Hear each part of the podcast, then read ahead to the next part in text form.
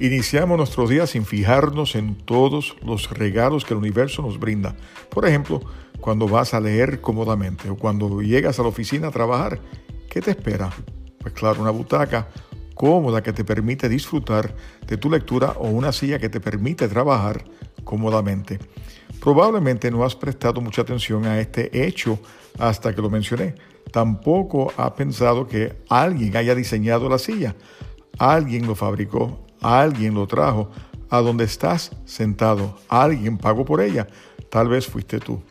Es probable que muchas personas, la mayoría desconocidas para ti, hayan participado en la creación y el viaje de la silla a donde está ahora.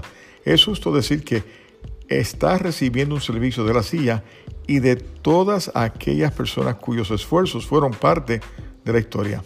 Ya sea que lo note o no, ya sea que lo agradezca o no, la silla te ofrece apoyo, comodidad.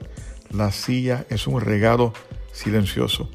Como eso, existe un sinnúmero de artículos, la comida, el auto, tus espejuelos que permiten que disfrutes de unas facilidades, beneficios que solo se hacen posible gracias a esos regalos silenciosos que nos llega a través de otros.